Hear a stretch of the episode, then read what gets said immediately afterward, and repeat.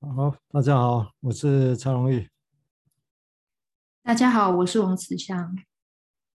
大家好，我是彭明雅。大家好，我是张博健。好，感谢啊，感谢。我想我们今天再继续再谈延续前面的议题了哈。虽然有几个朋友因为时间的关系所以还没上线，不过我想我们还是延续着这几个礼拜来的一个议题的哈，忍耐这个议题。像我们如何把它说的像刚开始前我没想到，如何说才像是跟金融分析有关呢？其实也很难说了哈。到底是不是要把它跟几个金融界术语连在一起想，才叫是有关啊？或者说我们只是纯粹用我们自由的想法跟联想，去看看所谓的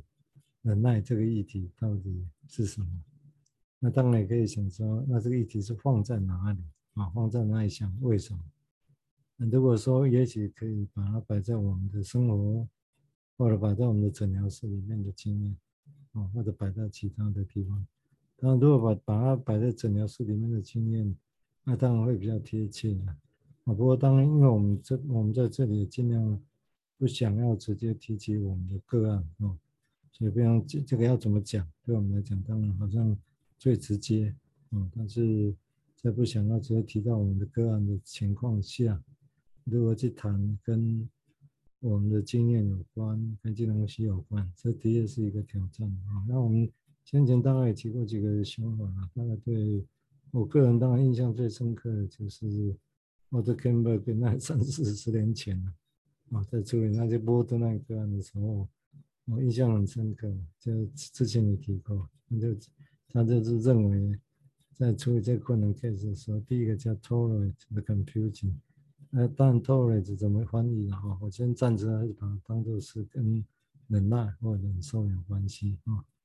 所以他把这个当做是第一步呢，哎，加麻烦，当做第一步那个混淆的状况啊。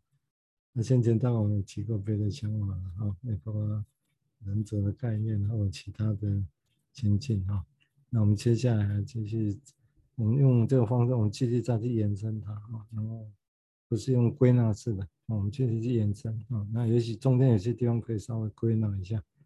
好，我们接下来先请子香来说说他的想法吧，谢谢。嗯，大家好，那我延续上礼拜的一些谈话，然后跟伙伴们所说的。然后我想起最后的谈论，说到，呃，忍耐就经过它的形成前，好像经过了千山万水。然后，然后，呃，当忍耐的言语一出来，仿佛就像就是里程碑一样，就是就立在那边这样。那。那这也让我想到，我刚开始想到想起的那个直贴饼，希腊的那个直贴饼的那个雕塑的作品，它好像那个时刻就定在那里，好似那一刻就是言语一出来的情况下，人那就被这样雕塑出来了。那在这么辛苦的情况下，很多的文化。可能把它就是雕塑出来的东西，可能比较更愿把它称作于纪念碑或者是牌坊嘛。我就思考的这件事情。然后我觉得在忍耐的底下，也许就像刚刚讲纪念碑或牌坊，也许就是经过了很多的交战，或者是激烈的，或者辛苦的，又或是痛苦的。也许它还要有一些美德色彩。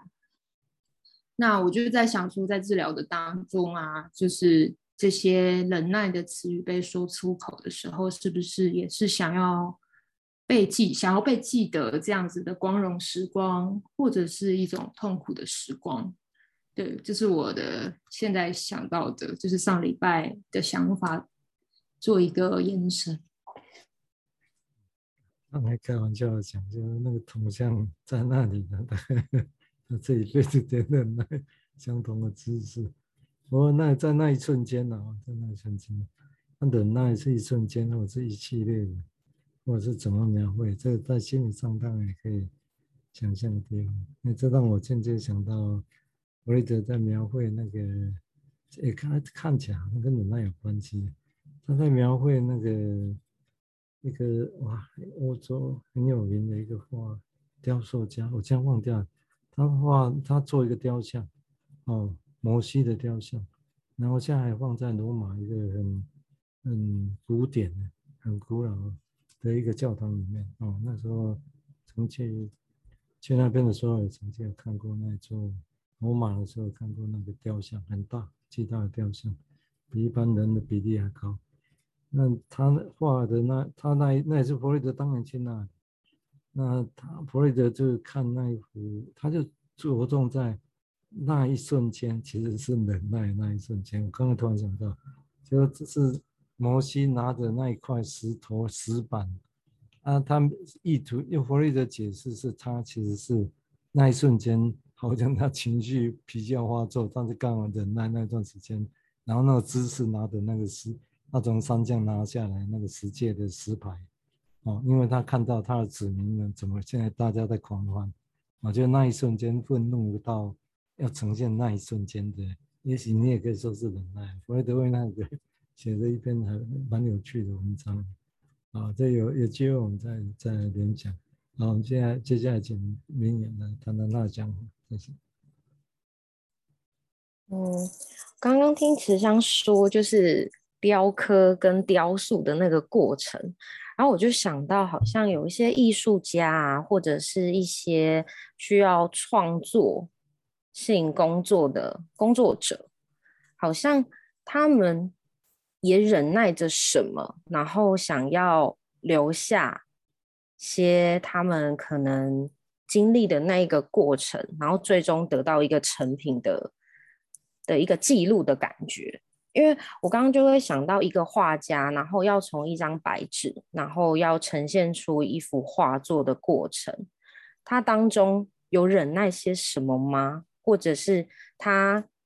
嗯，在画作的过程的时候，他或许他想到什么，然后就会画下什么，也有可能。画下去的时候，觉得那是一个笔误，然后也去忍耐着那个错误的那种感觉，对，所以我觉得好像忍耐这件事情，会是在创作中好像会一直不断触碰到的，可是它是很难被文字或者是语言所描述出来。对，我刚刚想到这个，嗯。所以是啊，我我是觉得我同意刚刚明雅提到，就是我们现在去讲的，应该不是只说哦，我很忍耐，我很忍耐这种，因为我们常常听到会我很忍耐，但是我们看到这个人 好像不是这个样子，那有时候是有这这个语词跟我们实质上的去代表那是什么？这中间有一个有一个落差，有一个落差，但这落差不是说他刻意的，或者是好像在说谎不必然，那他是说的也是真的。但是性质情况有落差，哦，所以这个地方表示说，有一些好像不见得这种语言能够去描绘。我我想是也的确有这个可能性的哦。那我们想，我们现在在谈的是，就试着在找找这种可能性到底会是什么。好，我们接下来请博建再做一些说明，谢谢。刚刚有呃伙伴谈到一些就是创作。的的联想，那我也会想到说，哎，我最近其实看一些有关于创作的那种电影或是动画，那他会去描述这个创作者所经历的过程，然后我就在想说，哎，那我我这呃这种让人家想要继续看下去，然后觉得很有趣，或者是说有有很多情绪起伏的这种感觉，哎，观众在经验的到底是什么？会不会其实就是一种？忍耐的那个那个过程呢，然后我就在想说，哎，这个这个过程会让我在猜想，会不会其实忍耐是一种哎放弃的相反？因为当作家做到一半，然后嗯、想放弃了，那其实这个这个成品就无法完成了啊？会不会就是这这跟放弃之间是有一些关联的这样？然后另外一部分我在想说，哎，那到底呃忍耐最后？的终点会是什么？是希呃要有一个很好的成品，有一个美好的结局吗？还是说是希望最后能够有一个人可以可以来去诉说这样？这是我的联想。嗯，那这这会涉及到一个我们印象先前的提过，就是说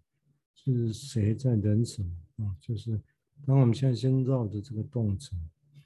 啊，忍耐这个事情，但是是谁在忍耐什么？有时候这个词会不会这个动词本身也会说后面的动词上的那个受词什么人什么啊，或者是谁在人什么？这动也会让这个动词本身会会显得更多样性。啊，就我我现在不知道还没想到例子啊，我这一例子只是说，就说我们忍耐什么，忍耐 A、B、C 不同的东西，那不同的东西，我相信会很快的。当我们讲这个字眼的时候，我们会觉得好像它有一个意义，特定的意义。但如果我们说他忍，我们忍耐什么，背后忍耐谁怎么样，那个人怎么样，怎么样，但可能他们不同的人有不同的特质。那这个同样一个动词的时候，搞搞不好那个动词本身。就会受那个受词本身影响，让这个受词这个动词本身的丰丰富性其实就在这里头，哦，所以有时候看动词，但是我是觉得都会受词或者甚至主主词是谁，哦，是我们内在的谁在做在做忍耐这件事情，我相信也都会影响到这个我们认为的忍耐这个词本身它里面丰富的一个蕴含，因为这个在我们生活上太常见了。太常用了，嗯，那我长期常用的语词，通常会很多意义在这里头。虽然大家用了好像以为都一样，啊，这是我个人的假设。那我们为什么要提这个假设？因为其实就会当我们在听个案，或者你在作为治疗者的时候，那有时候你让这种 case，你有时候这种感觉无限的时候，那到底你你怎么样看那个字眼？哦，在在那过程的时候。好，我们接下来请慈香再做进一步的说明，谢谢。嗯，就是刚刚听到伙伴跟蔡医师聊到，然后刚刚也是回复一下蔡医师，就是我想起那个那个像，他是米开朗基罗的那个摩西像，然后因为突然想到他的那个画面，然后就是那个脸是狰狞的。然后他的他有一些动作，让你感觉到他真的在忍耐。然后那我就会想到明雅，就连到李明雅刚刚讲到，其实好像不只是那个言语上面，对，没错，就是好像在临床上面，我们也有可能看到非言语上面，其实也有很多的讯号，或者是也许看不出他称作于。称作之，他不叫，还不叫忍耐。可是其实，哎，就是说他，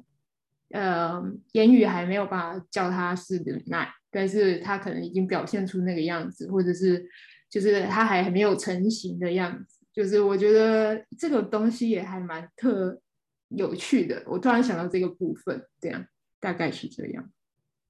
嗯，嗯，这样，所以那个到底。浮现念念头这个字眼之前，到底有哪些先前的那些发魂动作感受，然后后来浮现成这个字眼忍耐啊？那这前面的有些事情，因为这个就我们才有机会把事情看得比较细嘛啊，就你可能浮现那个感受之前，其实很多的东西，你也可以说它的前奏曲、前序言或者什么什么之类的，但是那毕竟可能都是。一部分是连起来相关的感觉，这只是我们一般常常就以为某一瞬间那时候才是，所以这些前前面的或者后续的东西会比较忽略的。嗯，接下来请林雅再做进一步的陈述，谢谢。嗯，刚才是提到说忍耐如果是一个动词的话，那可能会有受词，然后再一个。呃，一个人他正在忍耐的时候，他的内心的状态啊，或者是那个运作的样子，好像是我们很难去呃一字一句把它描绘出来。然后我刚刚就想到一个。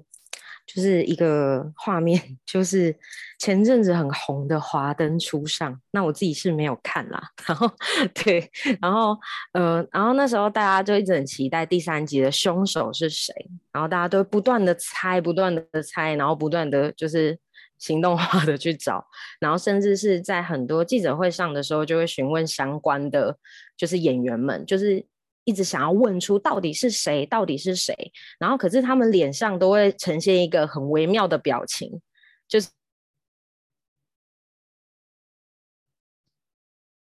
哎，连雅的声音突然不见了，在微妙的表情之后，那个不能说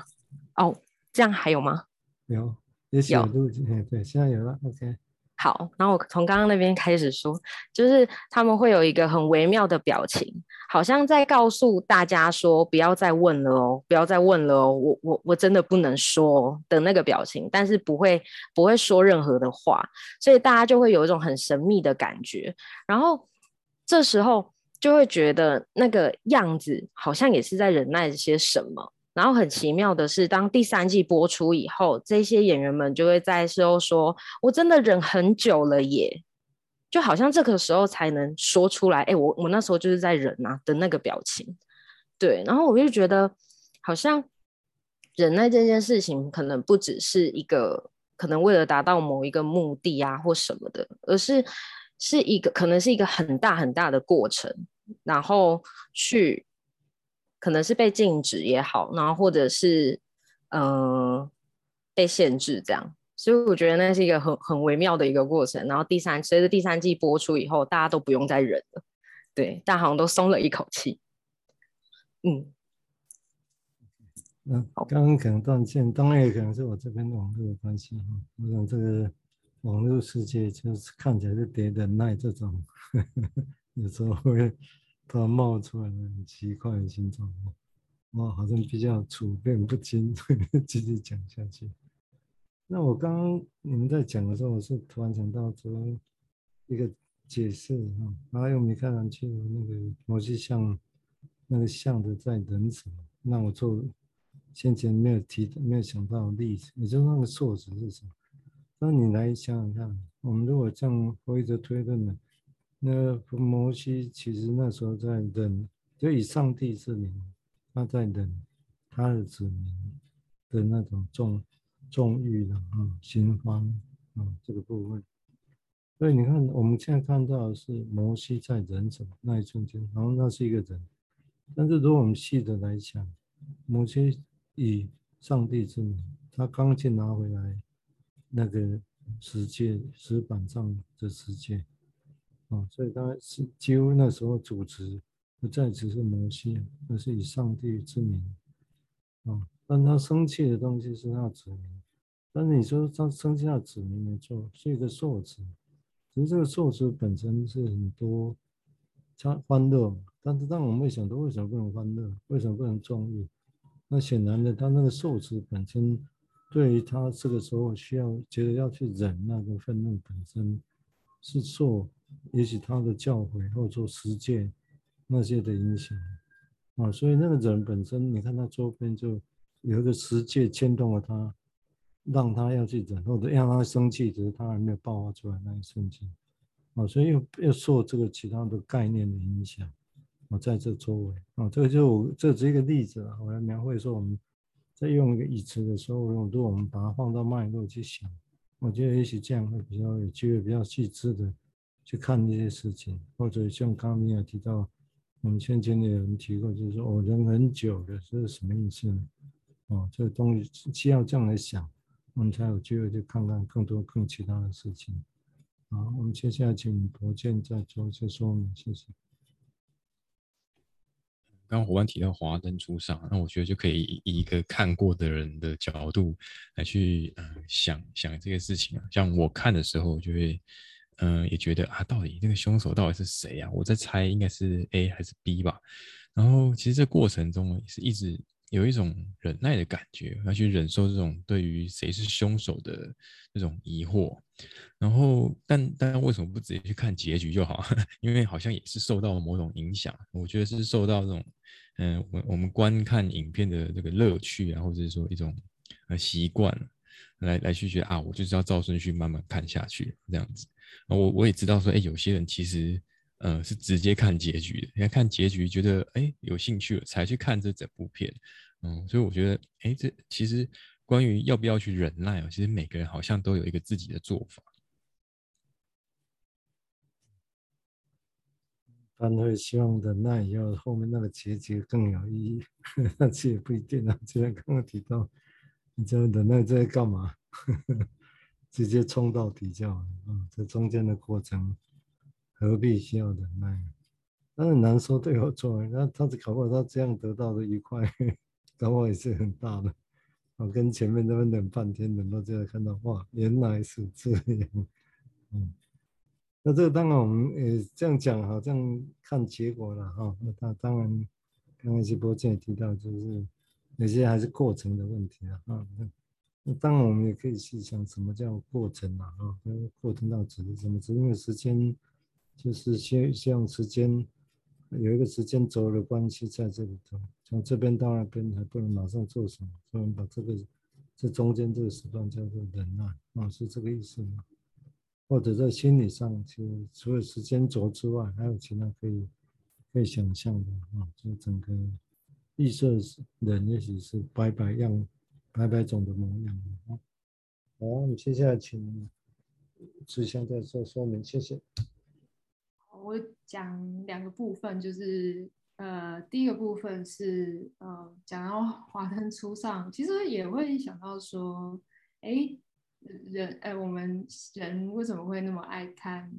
那个推理剧，或者是对，就是，呃，就会就会蛮好奇，就说，哎，我们人有一个好像去追求一种就是神秘，或者是追求一种好像，而且那个推理剧有时候他们的叙事手法，也许是不一定是像刚刚蔡司讲的那种时间轴执行的，它可能是碎片化的，也许是。呃，也许是倒叙的，然后他也许这这也让我觉得蛮有趣的，就在讲时间轴这部分跟在推理的时候，其实也像我们所窥探的事实一样，就是我们没有办法直接看，然后我们必须忍去有些事实或有些事情是没有办法去了解的。然后我觉得推理剧也有一点这种感觉，对，就是这是明雅跟就是博建在聊的时候，我想起这一个部分。那第二个部分是蔡医师的部分，我就想到关于圣经故事有很多，就是在告诫人就是要有忍忍忍耐那个欲求，就是那个欲望的这个部分。那当然就是魔界的，呃，摩摩摩西的这个故事，就是十诫，他本来就是在做一个就是戒律的，就是呃的一个部分，然后也就是呃痛斥那些信了嗯、奇怪的教的那些，然后在享乐享乐的一些人这样，然后但是其实根源上最早那个在呃。就是呃，最早的男女就是 那个我们哎，那个叫什么一哎，他呃那个我突然忘记他们两个的名字，就是他们两个呃最早的男女，他们也是因为没有办法忍耐吃下禁禁果，然后他们得到的是很多的，他们可能得到的是羞耻心，可是他们也得到了文明的，就是开始。那我就觉得蛮有趣的，就是在这个联想当中，其实就是忍耐跟不忍，然后还有我们人类因为因此因为享乐而得到什么，这个东西就就是可能在这些故事里面也会得到一些启发吧。我就刚刚时常提让我想到说，也许我们当我们觉得这个议题有趣的时候。而且某种程度，我们其实是想要去弄清楚，而为什么答案应不应该只是所谓的忍或不忍？比如说，我就忍耐这个议题上来讲，那先前当然也许从其他地方，大家也会知道，就所谓的一个事情，如果只有两个答案，那忍不忍好不好？那这些大概通常就是所谓的，就心理学上来讲，就比较是所谓的 splitting。分类机制在运作，那分类机制，因为我们假设是比较 psychotic 比较原始的机制，不是用现实去做的推论出来的机制，但是有趣的是，在现象上虽然这么讲啊，我们理论上这么讲，但是回到现实上，好像这个又变得好像很限制。大家在谈事情、讨论事情的时候，就变得好像只有忍跟不忍这两个，这很很吊诡啊！就本质上是很原始的，是不一点。但是现象上、无限上来说，大家觉得好像讨论事情就是容易倾向忍或不忍，这样来想这个事情啊。那当然我们现在开始。想这个问题，从以前想到现在来说，这表示说，其实我们某种程度的，一直希望在这两个中间去看看它到底是什么啊，是什么？那这样也许是我，也，我有这样，那才不会变成落入一种 splitting 的处置下，只是忍或不忍这两个答案在做选择。好，我们接下来请明雅再说明，谢谢。嗯，我觉得好像。忍或不忍之间，好像看似有很大一段距离，可是好像在我们日常生活中，似乎好像只剩这两个选择。然后我刚刚也在思考，忍跟不忍之间还有什么样的样态，或者是它存在着思考的空间吗？就是我们正在。呃，经历某一个痛苦的感觉，也或者是一个快乐的感觉，我觉得好像这是都都是一个蛮极端的感觉的时候，好像要要快速的选择忍跟不忍，才能够可以让自己缓解到某一个能够好好思考的状态，因为好像在自己的经验里面，太痛苦的时候很难思考。但是却能快速的做决定，然后太快乐的时候好像也是哎、就是一秒钟就马上就能够呈现某一种行为啊，或者是那种冲动感啊的东西，所以我我觉得好像要在人与不忍之间创造某一个空间，是是真的蛮困难的，对，可是好像又要试着在。这个空间里头去去窥探说，说哦，我们人在那个状态底下，什么时候能够是呃不忍的状态跟忍的状态的中间？对，好像没有一个词可以表达哎，所以变得是我很难告诉对方我现在的状态是什么。对，嗯，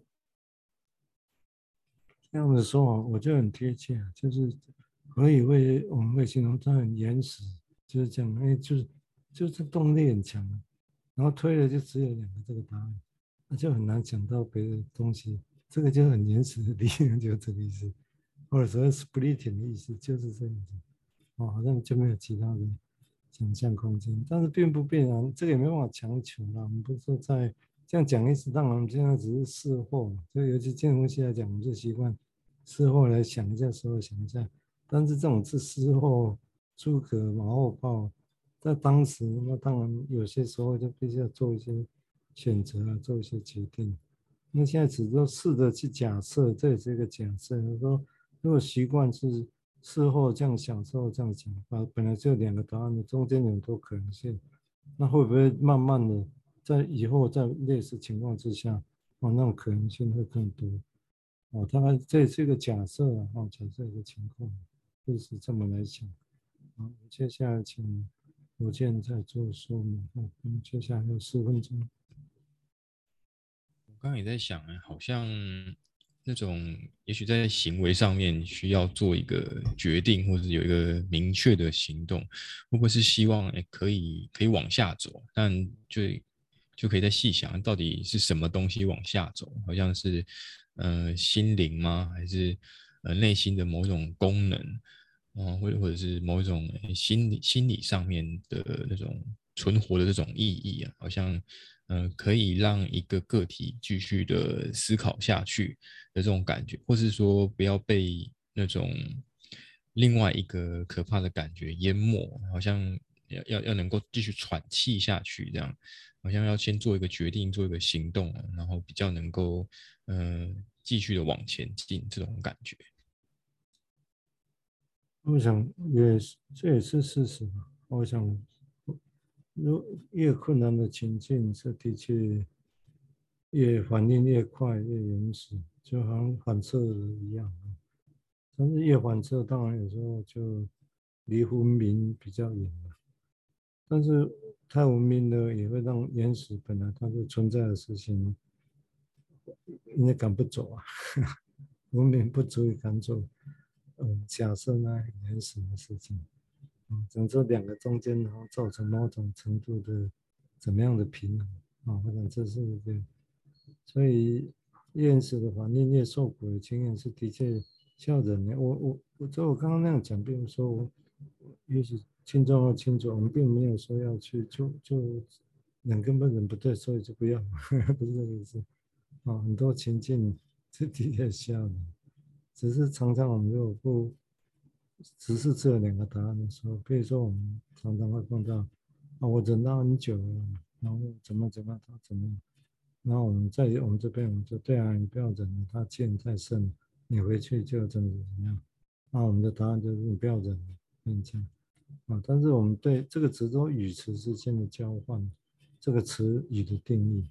但是实情跟语词的定义有时候会有落差啊、这是我们常讲，搞不好别人会觉得这个人哪有在忍，大就大在忍他，没有这种想法的，所以这个地方会是一个很吊诡，为什么值得下在想的地方在这个地方呢？嗯，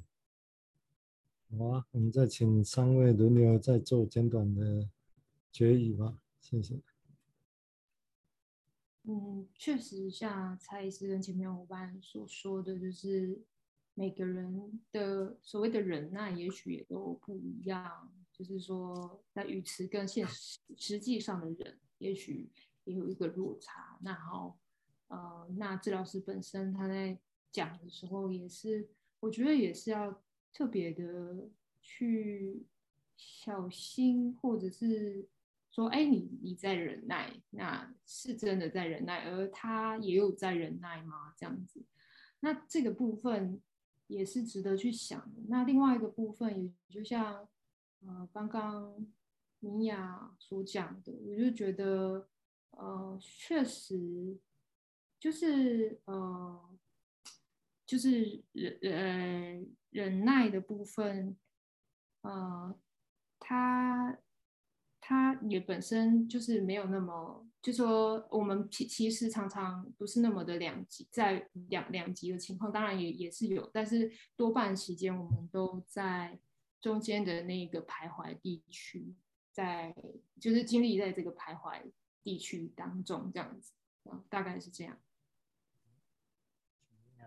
嗯，不见简短送，谢谢。哦，我觉得好像，呃，人与不人之间的距离，每一个人在每一个人的世界里面都是不一样的。然后那个空间有多大，能创造出什么，好像也是不同。所以事物好像能创造多少空间，然后我们能够存活的感觉能够好一点吗？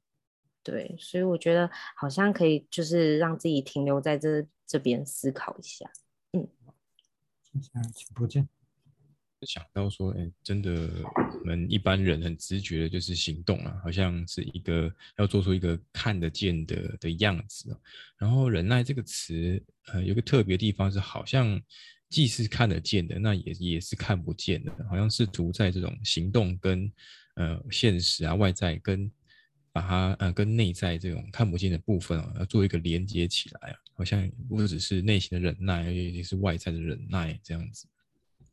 好，我们今天刚刚总结不是就这个题目结束了啊？嗯，只是这一次我们稍微把前面的操作总结。好，嗯，感谢各位听众的收听。那我们今天这一集就先到这个地方。好，谢谢。好，再见，拜拜。谢谢，拜拜。拜拜。拜拜。嗯。